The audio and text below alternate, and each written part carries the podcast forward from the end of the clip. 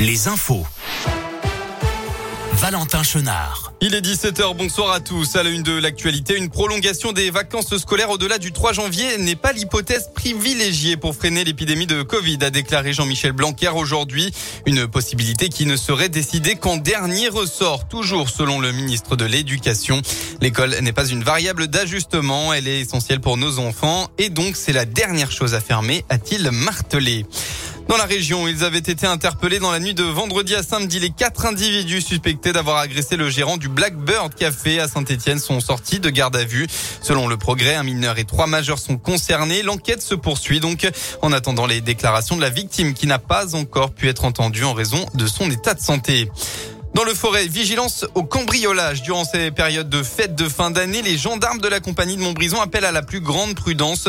Cette nuit, trois cambriolages ont eu lieu sur la commune de Saï-sous-Couzan, un autre aussi à Saint-Étienne-le-Molard. Les sports en football, une première réussie pour Pascal Duprat à la tête de saint Les Stéphanois se déplaçaient sur la pelouse du stade Balmont de Lyon-la-Duchère pour euh, les 32e de finale de Coupe de France tout à l'heure. Un match où les Verts n'ont pas forcément été inquiétés et ont gagné grâce au seul but d'Arnaud Nordin dès la première demi-heure de jeu.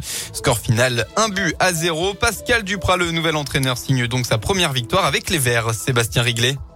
Oui, Valentin, dans l'ensemble, cette première sortie du Savoyard restera positive. Alors, tout n'a pas été parfait, loin de là, mais difficile de trop en demander à une équipe en quête de confiance et dernière de Ligue 1. Par moment, les Verts auraient dû assommer l'adversaire, notamment en début de seconde période. Mais Pascal Duprat s'est voulu positif après le match, un discours censé encourager ses joueurs, alors qu'un tout autre adversaire se présentera Geoffroy Guichard.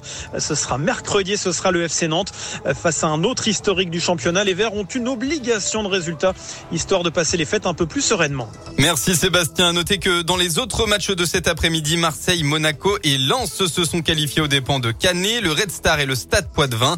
En revanche, la sensation vient de Bergerac. Le club de National 2 a battu Metz au penalty. Enfin, en biathlon, le doublé français Emilien Jacquelin a remporté tout à l'heure la Mastart du Grand Bornand et a pris la tête du classement général de la Coupe du Monde, occupé euh, juste avant la course par un autre français. Quentin Fillon-Maillet cède donc sa place après avoir terminé deuxième de la Mastart. Start. La météo pour votre début de semaine dans la région. Attention cette nuit, tôt demain matin, on attend de grosses gelées dans tout l'Auvergne-Rhône-Alpes. Les brouillards givrants seront donc présents. Il faut, euh, il faudra donc être prudent. L'après-midi va ressembler à votre week-end. Des éclaircies pour le Puy-de-Dôme, la Loire et la Haute-Loire et un temps majoritairement nuageux dans le Rhône et dans l'Ain. Ça devrait se découvrir ensuite à partir de mercredi avec un mercure en hausse attendu en fin de semaine. Et puis enfin, côté mercure pour demain, vous aurez au maximum de la journée entre 0 et 3 degrés. Très bonne fin d'après-midi à tous sur Radio Tschüss, Kuppe.